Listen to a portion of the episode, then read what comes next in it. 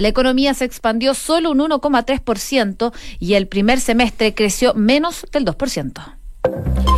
Una de la tarde, en punto, ¿cómo están? Bienvenidos. Noticias en Duna, revisando las principales informaciones de este día, lunes 5 de agosto, ya de pleno con este mes y con todas las datos y por supuesto las novedades que tiene la pauta informativa junto a Josefina Stavrakopoulos. ¿Cómo estás, José? ¿Qué tal? Bien, ¿y tú, Nico? Bien, todo ¿Cómo muy bien. estuvo el fin de semana? Bien, harta cosa. Harta Movido. cosa y rico los días, ¿no? Oye, 27 grados ayer, yo estaba muerto de calor. ¿Esa fue la máxima? Yo por lo menos sentí 27. Me había quedado con el 27, pero creo que llegó como a 25 o 26. Sí. Estaba perfecto para prender la parrilla. ¿Qué te puedo decir? Exquisito el día de ayer. Exquisito, pero Bueno, la demasiado el cambio. Es que la época del año no, no es tan favorable. Es que no te cuadra mucho. No. Bueno, entiendo que para los próximos días no se convenzan porque estos 26, 25 grados, No, ya fueron. literalmente un veranito de San Juan. Así es, a esta hora hay 19 grados de temperatura, que es la máxima que estaba pronosticada para el día de hoy. Una jornada bastante agradable en cuanto al clima, pero ya los próximos días van a comenzar a bajar las temperaturas, van a estar en torno a los 15 grados y se espera también nubosidad parcial, principalmente mañana y el miércoles. Les cuento además brevemente qué nos dice la mm, Dirección Meteorológica en Viña del Mar y Valparaíso. Hay 12 grados a esta hora, está parcialmente nublado. En Concepción hay 12 grados también de temperatura, bastante nubosidad, incluso se esperan eh, precipitaciones débiles durante la noche y vientos de entre 25 y 40 kilómetros por hora. Y en Puerto Montt hay 9 grados en estos momentos, la máxima ya se alcanzó y se espera que esté totalmente cubierto con lluvia débil, además de viento de entre 40 y 60 kilómetros por hora. Revisamos un poco las calles de Santiago. eh, lo que nos eh, informa acá la UST, el Ministerio de Transportes, dice lo siguiente: choque en la Avenida Italia al sur. Al llegar a calle Marín, personal de Carabineros va al lugar esto hace 16 minutos, así que atentos entonces en la comuna de Providencia, específicamente en Avenida Italia al sur, al llegar a calle Marín, porque se van a encontrar con eh, una situación compleja. Vamos a estar ahí viendo qué pasa con este hecho. También vehículo detenido, la ruta 5 al sur, sector de Toesca con restricción de pista derecha, semáforo apagado en general Velázquez con Edison y hace una hora en la comuna de Peñalolén eh, informaba al UST que el tránsito estaba suspendido por carabineros en vía local de Américo Vespucio al norte a la altura de Avenida Grecia por un accidente, así que atención, obviamente ya hace un rato podría ya estar normalizado ese punto de la capital. Oye, la Unidad Operativa de Control de Tránsito de Valparaíso están recordando una información que es clave. Dicen, para los vehículos que circulen desde el sur por Simón Bolívar, ya no pueden realizar el viraje a la izquierda hacia la calle Limache, ya que está prohibido. Por lo tanto, deben seguir derecho hasta Marina con Arley. Una de la tarde con tres minutos, revisamos las noticias de este día lunes en los titulares. La Fiscalía citará a declarar a Waldo Baum y evalúa requerir su informe completo sobre Renato Poblete. En el marco de la indagatoria por el eventual encubrimiento de los delitos del fallecido sacerdote jesuita, se podría decidir incautar el documento que contiene el testimonio de las víctimas. Ya se lo comentábamos, según el Banco Central, la actividad económica medida por el IMASEC se expandió solamente un 1,3% en junio. Se trata de un resultado muy por debajo de las estimaciones de mercado, cuyo consenso se ubicaba en torno a 2%. Según la última encuesta CADEM, el 75% apoya el proyecto que reduce la jornada laboral a 40 horas semanales. En esta línea, un 72% cree que la propuesta va a tener efectos positivos en la productividad de los trabajadores y un 61% en la economía del país. El senador Felipe Arboe citó al ministro Andrés Chadwick a la Comisión de Constitución para que detalle un supuesto financiamiento internacional al terrorismo en nuestro país. El parlamentario del PPD, que preside la instancia en el Senado, cuestionó al ministro del Interior por afirmar que organizaciones de este tipo tienen apoyo del exterior, por lo que pidió aclarar sus dichos en la instancia. El presidente de Renovación Nacional, Mario Desbordes, salió a responder las declaraciones de Carlos Larraín, en donde abrió la posibilidad de una candidatura al sillón municipal de Las Condes para las próximas elecciones. En esa línea, el timonel de RN indicó que buscarán los cupos de los próximos comicios en primarias de Chile Vamos, pero aseguró que Las Condes no le quita el sueño a su partido. El Instituto Nacional no será mixto el próximo año y el alcalde Felipe Alessandri dijo que solo era una intención. La ministra Marcela Cubillos explicó que para que el plantel emblemático reciba niñas, se tienen que cumplir ciertas condiciones para que se dé la autorización legal, que hoy día no están, que era el caso de tener la infraestructura adecuada. El presidente de China, Xi Jinping, es el primer confirmado para el foro de la APEC 2019 que se va a realizar acá en Santiago el próximo 16 y 17 de noviembre. La información se conoce justo en momentos de la creciente tensión con Estados Unidos, luego de que Donald Trump anunciara una extensión de los aranceles sobre todas las importaciones chinas. Internacional y a propósito del anterior, el yuan rompió la barrera psicológica de las 7 unidades por cada dólar, algo que que no pasaba desde abril de 2008. El eh, Banco Central Chino reconoció que la bajada tiene relación directa con la subida arancelaria estadounidense.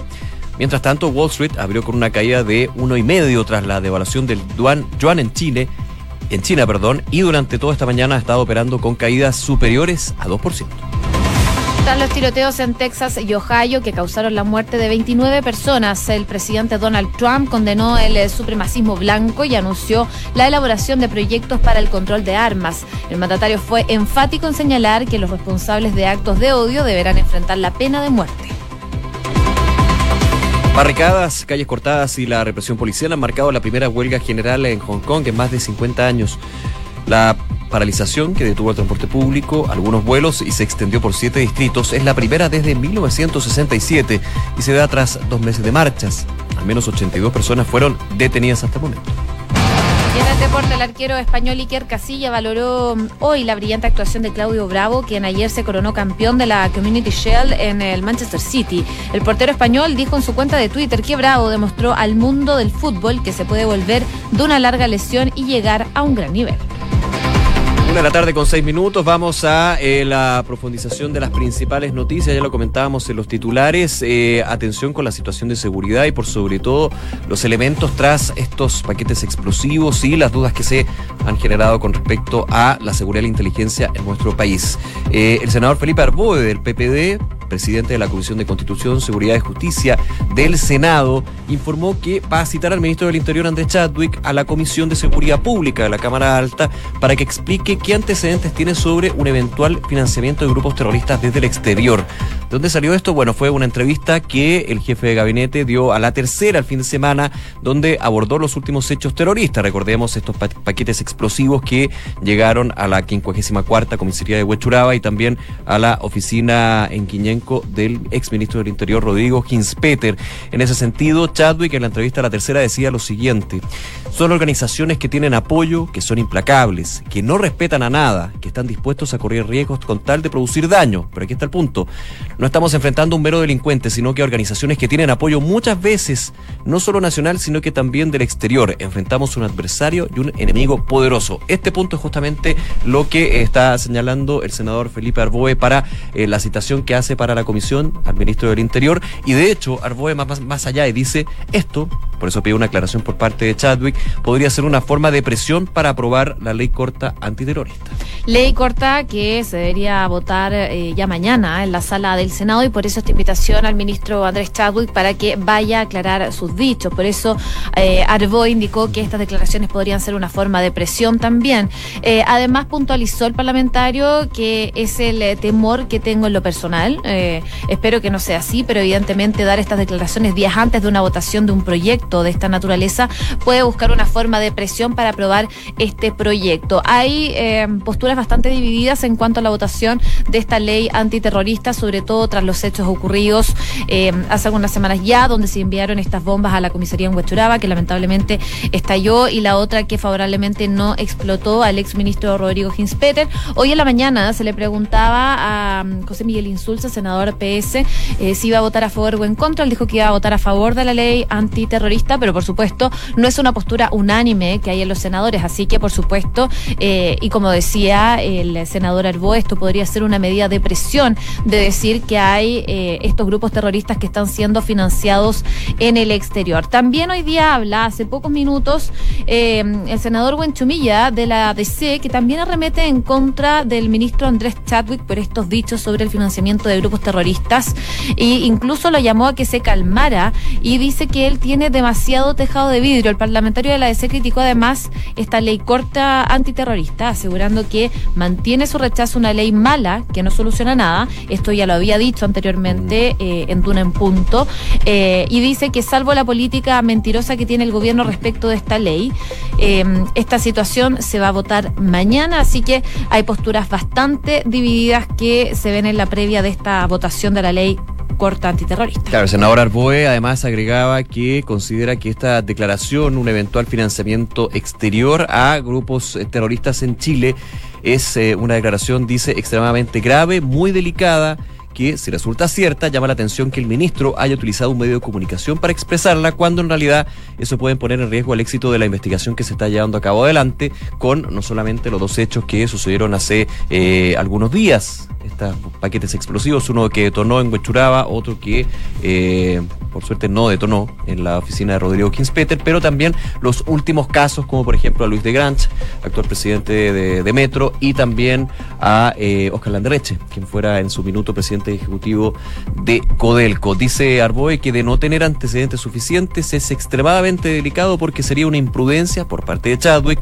mayor toda vez que sitúa a Chile en el contexto de un país donde estaría existiendo actividad terrorista financiada internacionalmente. Por eso que eh, se cita al ministro del Interior, Andrés Chadwick, eh, en la previa de lo que va a ser esta votación de la ley corta antiterrorista que el presidente Piñera ha llamado a acelerar en su próxima aprobación, para darle más elementos investigativos a las policías, pero muchos han dicho que le falta eh, el tema de la inteligencia, de la prevención a este proyecto de ley. Recordar que, por ejemplo, uno de los puntos de varios que tiene la ley corta antiterrorista es eh, poder utilizar agentes encubiertos para la investigación y desarticulación de grupos terroristas o eh, delictivos de este caso. Por supuesto, sigue las investigaciones en cuanto a los responsables del envío de estos artefactos y hoy les recomiendo la tercera un artículo que habla de cómo operan finalmente estos grupos. La Fiscalía está investigando principalmente a grupos anarquistas y personas que están ligados a este tipo de grupos, personas que ya están en la cárcel por el envío de artefactos explosivos y hablan eh, de alguna forma cómo han ido modificando su modus operandi eh, desde los 2000 hasta hasta ahora.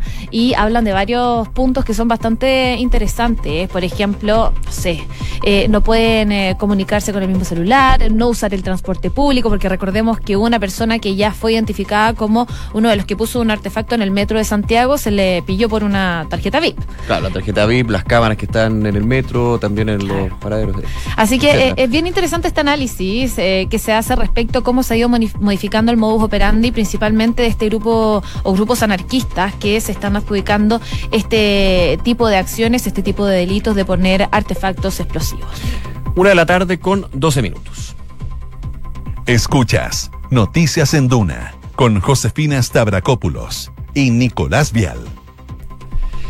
A ver, fin de año hay eh, varios eventos internacionales que van a tener como eh, lugar centro de toda la discusión nuestro país, específicamente Santiago, COP25, que tuvo todo un tema, recordemos, cuando no había lugar, cuando se pidió hacerlo en diciembre, pero el gobierno pretendía hacerlo en enero por un tema de logística, bueno, finalmente en diciembre. Pero antes de eso, vamos a tener el 16 y 17 de noviembre la cumbre de líderes de la PEC Ojo, porque es la PEC 2019 que se va a celebrar eh, esa cumbre, esa cita del Foro Económico Asia-Pacífico, pero durante todo el año se han estado realizando distintas reuniones entre los ministros de Finanzas, los encargados comerciales. Son varias las reuniones de APEC que tienen esta gran reunión de los líderes, que justamente son los líderes, los más de 20 países que conforman este foro. Y ya, obviamente, es relevante saber quiénes están confirmando que van a venir, porque estamos hablando de toda una planificación en términos de seguridad, es también relevante que entre más líderes haya o representantes para firmar una declaración conjunta, que es lo clave también de esta APEC que se va a celebrar en noviembre. Y ya hay confirmación de uno de los grandes, en este caso el presidente de China, Xi Jinping, que ya estaría confirmado. A ver, confirmado, que eso no te asegura que venga. Ojo con eso, porque yo puedo confirmar la asistencia, pero Puedo ir o no ir. Claro, en minutos los que hubo puedo enviar un representante, pero de todas maneras ya China estaría entonces eh, en la arriba de esta PEC en Santiago de Chile el 16 y 17 de noviembre. Y la pregunta es, ¿qué pasará con Estados Unidos, en este caso el presidente Donald Trump. Bueno, esta información de la confirmación del presidente de China, por supuesto, es clave. Se conocen momentos en que esta tensión comercial con Estados Unidos, eh, luego de que Donald Trump anunciara una extensión de los aranceles sobre todas las importaciones chinas, ha generado una réplica cambiaria por parte de Beijing, que a esta hora ya eh, está tumbando a todos los mercados del mundo. Sobre la presencia del mandatario estadounidense en la PEC, eh, aún no hay una confirmación, sin embargo, su invitación fue reforzada en los últimos días, así que ahí vamos a ver si finalmente confirma o no eh, el presidente Donald Trump, que en este momento sería como la contraparte de Xi Jinping. A mí me tinca que va a confirmar eh, muy encima. Muy encima. No, no, no tengo ningún dato, ninguna info, pero no sé, tengo la, la tinca, podríamos decir, que va a ser muy encima, porque es lógico, es relevante que estén las grandes potencias económicas cuando tenemos un foro de cooperación hacia Pacífico en este caso, y también con lo que va a ser esta guerra comercial. De hecho, las distintas citas donde han habido representantes de China y Estados Unidos, cuando la prensa ha preguntado, siempre se va al tema de la guerra comercial, justamente considerando cuál es el gran objetivo de este foro APEC, que es la proteger el libre mercado, la cooperación internacional económica y justamente la guerra comercial va por otro lado. Así que ojo con eso. También considerando otro punto que eh, en Santiago vamos a tener la edición número 25 de la COP. La COP25, esto es la lucha contra el cambio climático, este foro eh, creado por la ONU y que va a tener sede en Santiago. También se espera que Estados Unidos y China participen. ¿Por qué?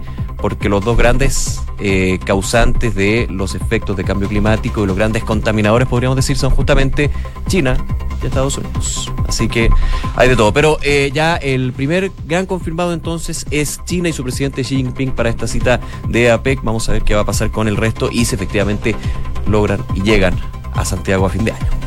Una de la tarde con 16 minutos.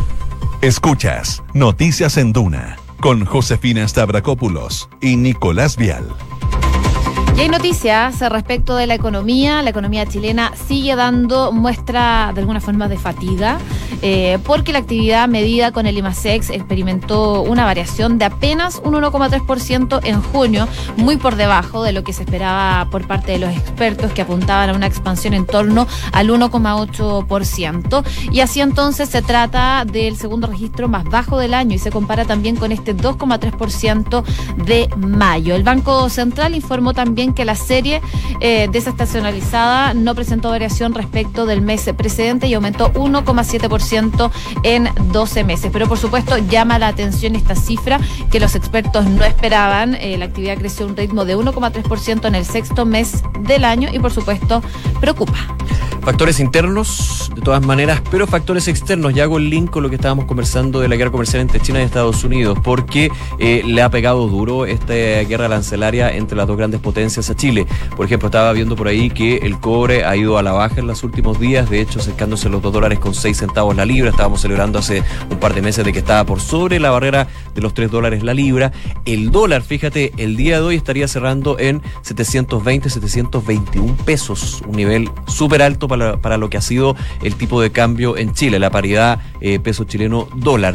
Y eh, lo que tú comentabas muy bien, José, es la situación de las bolsas mundiales, porque eh, la semana pasada lo comentábamos, Donald Trump a través de Twitter dice, voy a, incluir a nuevos aranceles 10% sobre 300 mil millones de dólares para China, y el día de hoy el Banco Central chino eh, recordando que China no tiene flotación cambiaria, que es decir, que eh, la, paridad peso y, en este caso, dólar y yuan, se rigen, no se rigen por el mercado, sino se rigen por las bandas que fija el Banco Central, se fue muy hacia abajo, principalmente para alguna manera sostener y proteger lo que son las exportaciones chinas, hacerlas más atractivas. Ya hay una repetida comunicacional por parte del gobierno de Donald Trump y eh, se ve muy lejos lo que es el fin de esta guerra comercial, justamente por este tipo de hechos. Si revisamos rápidamente lo que va a en las bolsas. Más adelante, por supuesto, en información privilegiada, la segunda edición, vamos a estar eh, escuchando todo lo que son los efectos de los mercados, porque está bien, bien complejo el día. Pero si reviso acá en. Eh, el día de hoy, de hecho, el, eh, Wall Street, el Dow Jones estaba cayendo al inicio. Al inicio de la operación es un y medio. Y ya a esta hora, voy a ver acá, me voy a perdonar, pero estoy con el celular. Aquí. Esta información en vivo. Ay, mira, el Dow Jones cae 2,65%, el Standard Poor's 500 2,81% y el Nasdaq 3,18%. Y si nos vamos un poquito a Europa, los cierres fueron de 2,47, el FTSE de Reino Unido, eh, Bovespa está en 2,59, el IPSA en Chile, la Bolsa de Comercio de Santiago está en menos 2,08%. Alemania 1,8% a la baja, no, está Oye, bien no solo, no solo en Estados Unidos y en Europa, está, las principales monedas de América Latina eh, caen este lunes en sintonía también con las mayores eh, divisas emergentes y la bolsa en todo el mundo, luego de que China devaluara el yuan a su nivel más bajo en más de una década. Eh, el peso mexicano caía 1,38% hasta cotizarse en los 19,57 unidades por dólar, mientras que, por ejemplo, el real brasileño retrocedía 1,34% y se ubicaba en 3,94 unidades por dólar. También el Sí. caso de Chile, que lo vimos también, y Argentina también está cayendo. Sí, ojo con, con el día porque está bien rojo, bien negativo para eh, los principales índices bursátiles que son un- una fotografía del minuto con respecto a un tema que claramente lo explica, que es la situación de esta nueva arremetida entre China y Estados Unidos que afecta, por ejemplo, a la economía nacional con este IMASEC de junio que eh, fue súper magro, 1,3% y que llega a entonces eh, establecer ese segundo registro más bajo del año y estaríamos creciendo menos de un 2% durante el semestre. ¿Podremos crecer a un 3,5 a 3,5? Difícil, cosa de sacar los cálculos. El segundo semestre estaría más positivo, claro, por la base comparativa, pero eh, si la guerra comercial sigue así y con esta situación que se ve en las bolsas, las monedas, hay de todo, hay de todo un poco. Una de la tarde con 20 minutos. Noticias en Duna con Josefina Stavrakopoulos y Nicolás Vial.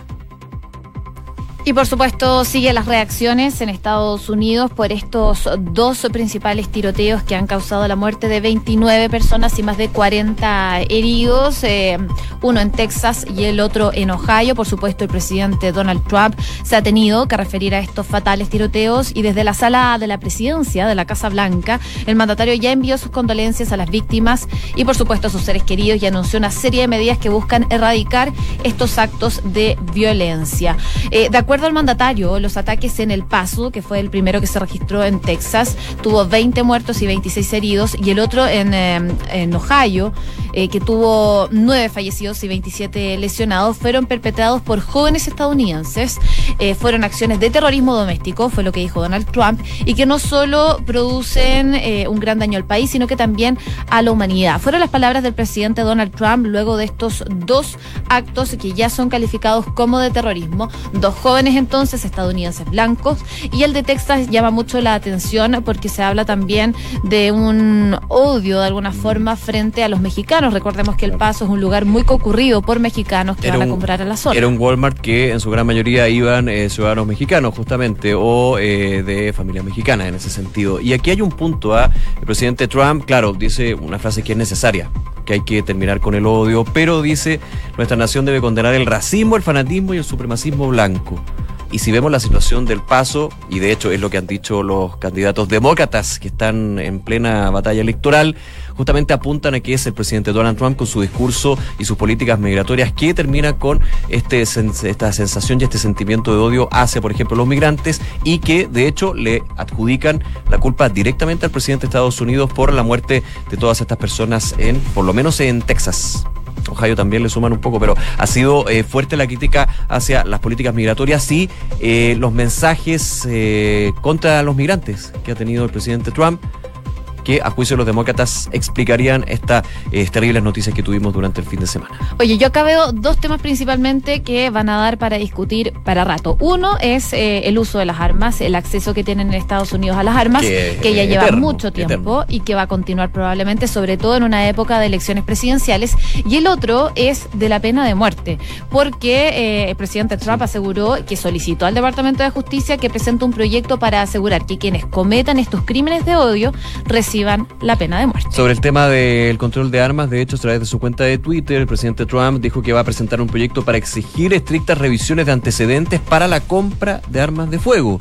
Pero obviamente hay algunos sectores que creen que esto no va a llegar a buen puerto, principalmente porque eh, organizaciones que apoyaron a Donald Trump en su minuto en la campaña, como la eh, archiconocida Asociación Nacional del Rifle, Sí. que habla justamente de la libertad del estadounidense para adquirir un arma, esa relación de alguna manera eh, estaría eh, apuntando a que esta promesa del presidente norteamericano es más bien eh, una promesa de campaña, considerando que estamos en plena periodo eleccionario de primarias por distintos sectores. Así que está muy complicado y de todas maneras la tragedia que se vivió en Ohio y en Texas, en Estados Unidos, que ha generado esta discusión política, pero ojalá que sea también una discusión más profunda con respecto a el respeto hacia los demás y por sobre todo, también hay otro tema, ¿ah? el presidente Trump, ahora me acordé, acusaba que los videojuegos tenían mucho que ver con este tipo de hechos. Yo sé que muchas veces vemos que las declaraciones de Trump son más bien sacadas de lógica, pero no es tan ilógico porque No, yo- a, mí, a mí que me gustan los videojuegos, hay algunos que ya de todas maneras son tienen un alto, alto, altísimo contenido de violencia. No es, no es el factor, por favor, no es el factor, pero sí puede ser un elemento que se confluye con tantos otros y que desgraciadamente termina con estos hechos con más de 30, 40 muertos. Terrible. Una de la tarde con 25 minutos. Es hora ya de revisar las principales informaciones en estos, los titulares. Según el Banco Central, la actividad económica se expandió solo 1,3% en junio. Se trata de un resultado muy por debajo de las estimaciones del mercado, cuyo consenso se ubicaba en torno al 2%. Según la última encuesta KDM, el 75% apoya el proyecto que reduce la jornada laboral a 40 horas semanales. En esta línea, un 72% cree que la propuesta tendrá efectos positivos en la productividad de los trabajadores y 61% en la economía del país. El Instituto Nacional no será mixto el próximo año y el alcalde Felipe Alessandri dijo que solo era una intención. La ministra Marcela Cubillos explicó que para que el plantel emblemático reciba niñas se tiene que cumplir ciertas condiciones para que se dé la autorización legal que hoy día no están y que era el caso de tener la infraestructura adecuada. El yuan rompió la barrera psicológica de las 7 unidades por dólar, algo que llevaba que no pasaba desde abril de 2008. El emisor chino reconoció que la bajada tiene relación directa con la subida arancelaria de Estados Unidos. Mientras tanto, en Wall Street es un día rojo negativo, ya que los principales índices de la principal bolsa del mundo caen más de 2%, en algunos casos cae más de 3%. Barricadas, calles cortadas y la represión policial han marcado la primera huelga general en Hong Kong en más de 50 años. La paralización que detuvo el transporte público, algunos vuelos y se extendió por siete distritos es la primera desde 1967 y se da tras dos meses de marchas. Al menos 82 personas fueron detenidas. Iker Casillas valoró la brillante actuación de Claudio Bravo, Bravo, quien ayer se coronó campeón de la Community Shield con el Manchester City. El portero español dijo en su cuenta de Twitter que Bravo demostró al mundo del fútbol que se puede volver de una larga lesión y llegar con un gran